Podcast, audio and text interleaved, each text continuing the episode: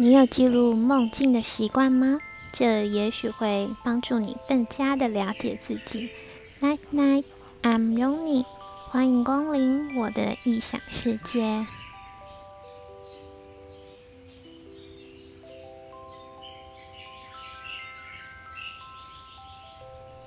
不晓得大家有看过天空中雨的轨迹吗？记得我小时候常常看见雨的轨迹从远方逐渐逼近，一瞬间倾盆大雨就落下了。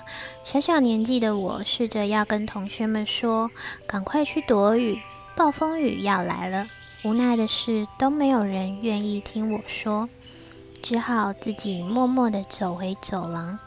不久，果然大雨落下。原来年幼的我有和雨对话的能力。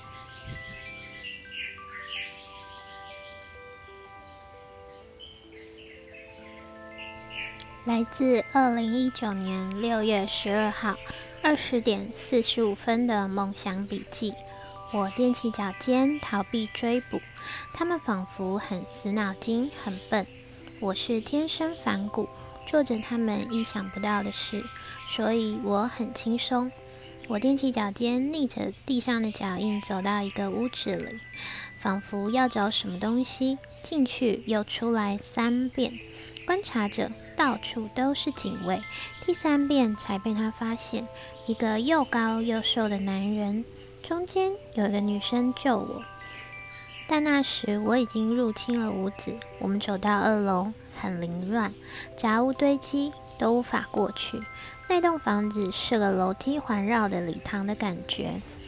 后来走到左边，终于能够进去一点点，深入内部，但是被一楼的警卫发现了。我们开始返回，想要逃。过程中，他说墙上有一只肥蜥蜴，下一秒那只生物就落在了我前方两公尺处。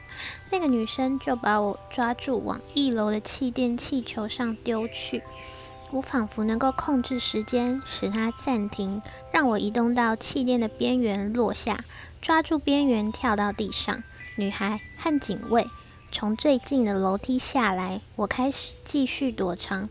男人把楼梯立起，我因为爬不上去而被他抓住，所以我被逼到缩到了角落。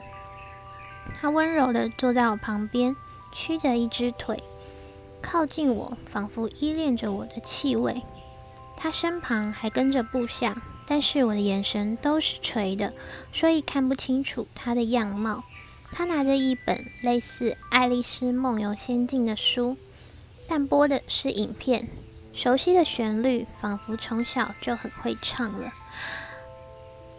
接着，怀念的东西映入眼帘：奶粉罐、开水器等等，一切就像是眷村奶奶家会出现的旧东西。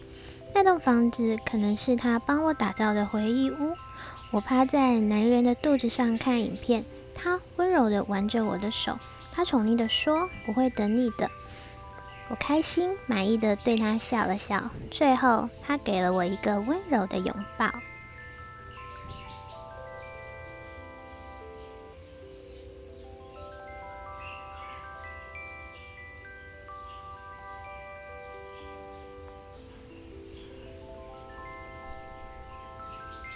我觉得梦境是一种提醒，并且指引我们正确的道路。梦的新奇古怪，天马行空。或许是灵魂的记忆，是自己的力量与宝藏，是潜意识里心湖的水波。去享受它，欣赏它，感受它。Enjoy your dreams。你做了一场什么样的好梦呢？开始你的梦想笔记吧。欢迎来跟我分享。感谢天使守护着我们。祝你有个好梦，晚安。